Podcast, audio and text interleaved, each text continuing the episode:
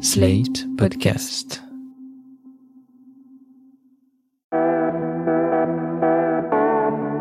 Photographier, c'est une attitude, une façon d'être, une manière de vivre, disait Henri Cartier-Bresson. C'est savoir capter l'instant, le moment, appuyer sur le déclencheur et en tirer le cliché parfait, et poser son regard sur le réel. Nous n'avons jamais eu autant d'écrans entre les mains, autant de supports pour admirer les clichés des photographes du monde entier, et la distance entre les photographes et le public n'a jamais été aussi courte. Intel, qui sponsorise l'Instant I, nouveau podcast sur la photo, vous présente une gamme de PC portables exceptionnels. Les ordinateurs certifiés Intel Evo.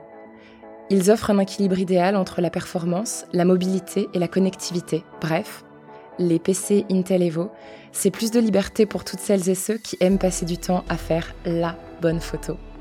Comme l'invité de l'épisode du jour.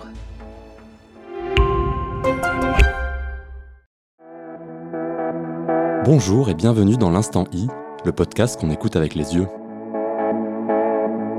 Debout, l'œil droit collé à l'appareil, le buste légèrement décalé par rapport à son bassin, le photographe prend son reflet dans un miroir. Un miroir dont le contour forme un cadre dans le cadre, et la technique donne du relief, dirige notre regard vers le visage de l'artiste. Un visage à demi caché par un appareil qui semble venu du passé. Ce cliché, à l'esthétique de la fin des années 90 ou du début des années 2000, on ne sait pas vraiment, nous invite à voir au-delà du simple reflet. Que cherche le photographe en capturant sa propre image? Quel secret, quelle facette cherche-t-il à révéler de lui-même? Comme tout autoportrait, cette image interroge. Que se passe-t-il quand un photographe devient son propre modèle? Bonjour Frédéric Osthofer. Bonjour. Cet autoportrait, c'est le vôtre? Pourquoi avoir sélectionné cette photographie aujourd'hui?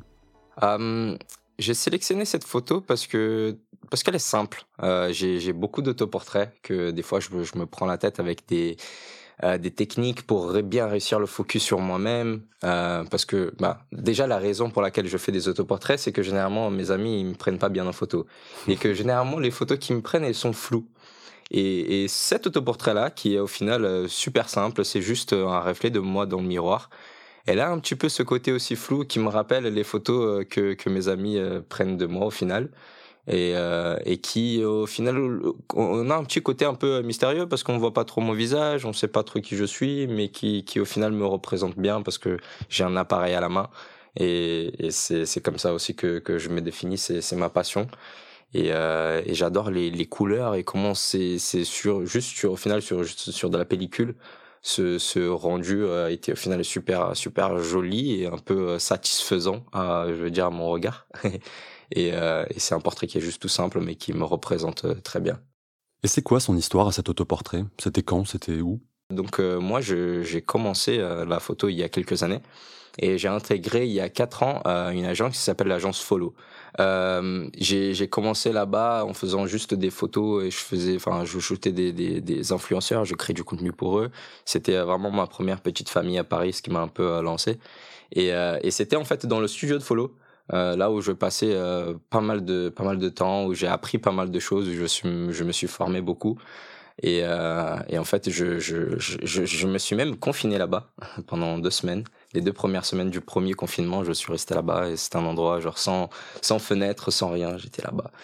Et, euh, et c'est, c'est un endroit c'était que je considérais un peu comme que je considère toujours comme un peu ma deuxième maison. C'est pour ça que ça aussi euh, ce côté aussi qui me qui me touche beaucoup, euh, qui qui va toujours me, me rappeler de ce, ce moment de ma vie où j'ai, commencé un peu à construire ma carrière dans dans, dans ce petit studio de follow. Donc, euh, petit, euh, petit euh, bisou à tout, toute la famille Follow. vous l'avez dit, vous faites beaucoup de portraits d'influenceurs, mais se prendre en photo soi-même, c'est différent? Est-ce que c'est plus difficile? En fait, je, je, dirais que non. Hum, en fait, difficile, ça va être la partie euh, technique, euh, parce que forcément, bah, il nous faut un trépied, il nous faut quelque chose, il, et aussi pour le focus et tout ça. Enfin, c'est des, des choses, l'encadrement, comment il faut se regarder, revenir. Enfin, c'est mais euh, c'est facile dans le sens où euh, bah, on se fait confiance et, je sais que comme je pose à moi-même, bah, ça va être euh, plus simple en soi que d'être de, devant quelqu'un d'autre. Donc, mais je trouve quand même que c'est un, très bon exercice. Et je, conseillerais à tous les photographes d'essayer de, faire ça parce que c'est quand même assez marrant. L'avènement du smartphone, c'est aussi celui du selfie. C'est quoi la différence pour vous entre un selfie et un autoportrait, s'il y en a une? Bah, je pense que c'est vraiment prendre du, du temps, euh, comme, comme on le ferait quand on, si on, enfin, si on a un, un, projet ou une photo qu'on a envie de faire de quelqu'un.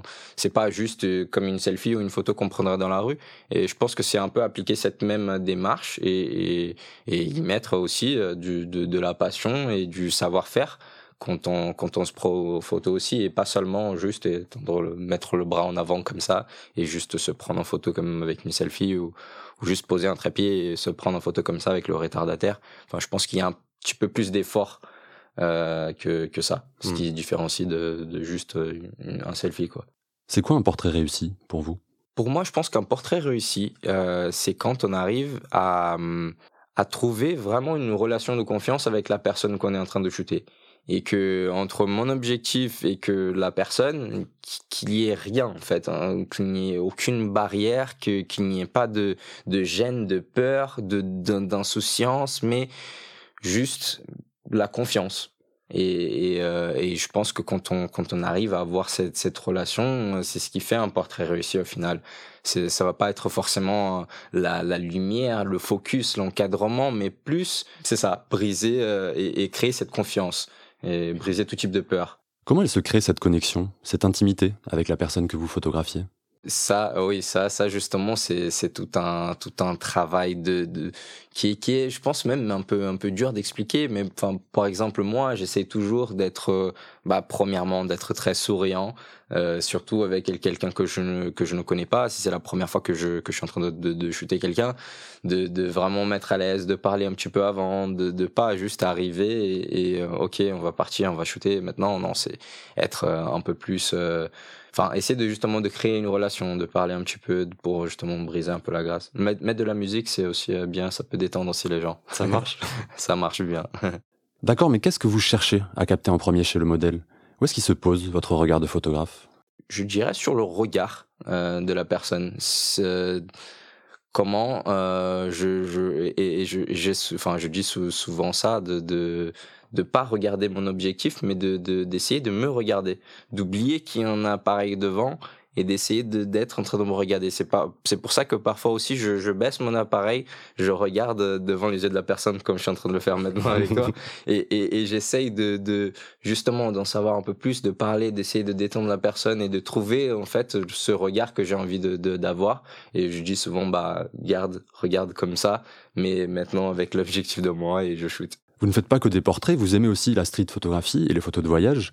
Vous avez un vrai style à vous, mais pourtant vous refusez de le définir. Pourquoi? Parce que, bah, en fait, j'ai voulu juste arrêter d'essayer de le définir. Parce que au début, je, oui, je, faisais un peu de tout, et je me cherchais, et finalement, je trouve que ce qui me définit, c'est justement euh, le fait que je fasse tout ça et pas que j'essaye de choisir que je suis un photographe de street, que je fais ça, que je fais de la vidéo ou quoi. Non, c'est en fait je fais ce qui me passionne et c'est l'image et, ça c'est ouvert à plein de choses et euh, donc je pense que c'est pour ça que je j'essaie pas de me définir. et comment vous jonglez entre tous ces domaines, toutes ces démarches photographiques? Des fois, euh, je, enfin, je dois dire que certains, certains styles de photos que je fais ou certaines, euh, certains types de travail que je fais euh, me manquent. Parfois, pendant des mois, je fais pas ça parce que, bah, il y a le travail ou d'autres choses qui, prennent plus de temps et, c'est, dur de, faire tout ça en même temps. Du coup, il y a des choses qui, des fois, qui se mettent un peu à l'écart et qui me manquent et après, je reprends et il faut juste trouver, je pense, un bon équilibre. J'ai remarqué que le sujet de vos photos prises dans la rue sont souvent des personnes âgées. Pourquoi ce choix? C'est, une question que je, que je me posais au début parce que j'étais euh, naturellement attiré par des personnes âgées.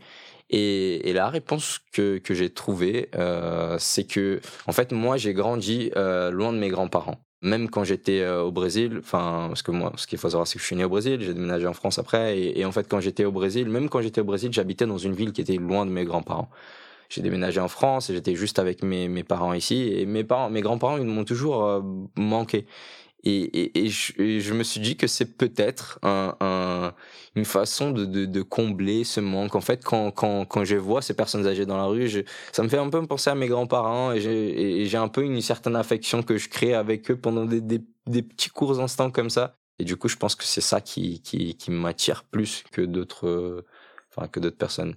Et cette double culture, je le rappelle, vous êtes né au Brésil, vous êtes arrivé en France à l'adolescence. Cette double culture, donc, vous diriez qu'elle influence votre travail au quotidien? Bah, je pense qu'il a justement euh, bah, le fait de, de, de, voyager, de découvrir d'autres cultures, ça te permet de bah, d'ouvrir ta tête, de regarder euh, plus de choses, de regarder des choses différemment. Et, et le fait justement qu'aujourd'hui je fasse tout ça, plusieurs choses, des choses différentes, avec des, des regards un peu différents, c'est justement de regarder les choses euh, sans, sans peur, je veux dire. Mais c'est ça, mon point, c'est ce que je veux dire, c'est ça. C'est surtout de ne pas me limiter euh, à, à, une seule chose et mmh. de d'être euh, patient, d'être euh, ouvert et même à l'écoute des gens aussi.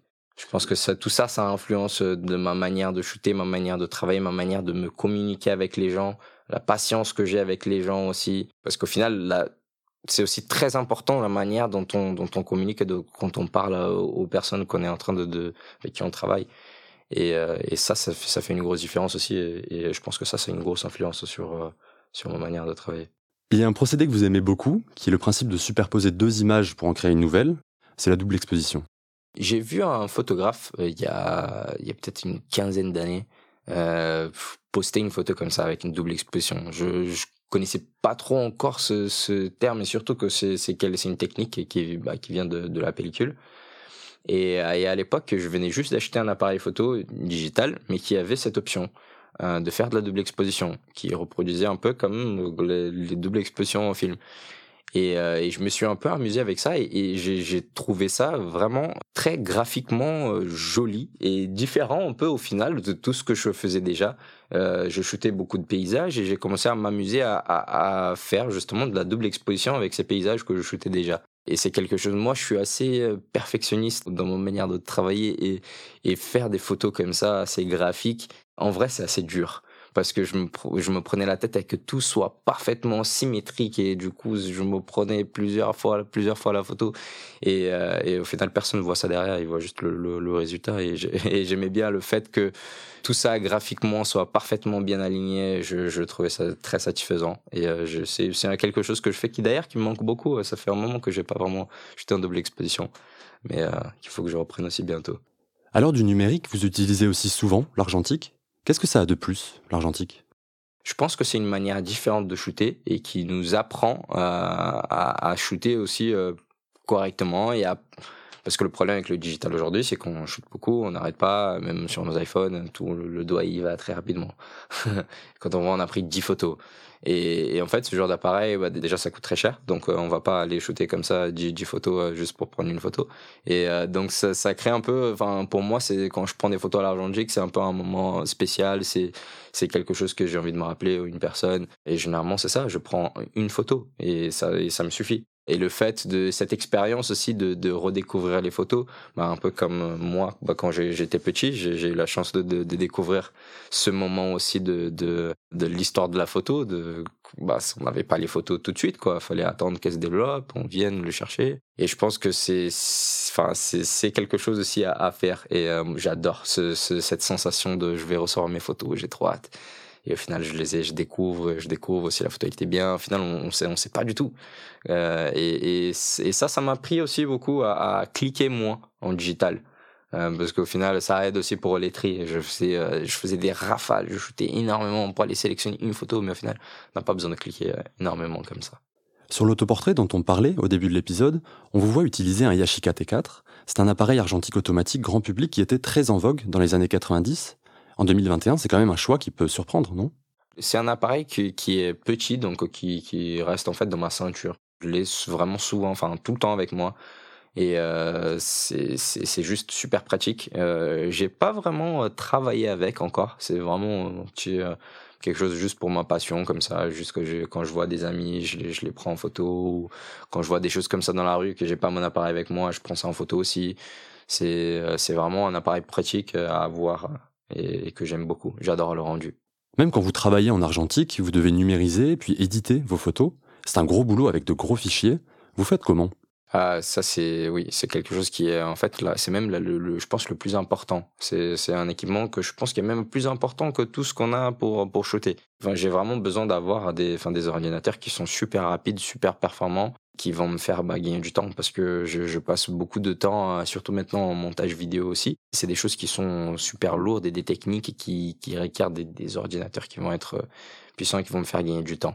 Donc euh, j'ai besoin d'avoir vraiment les, machines les plus puissantes.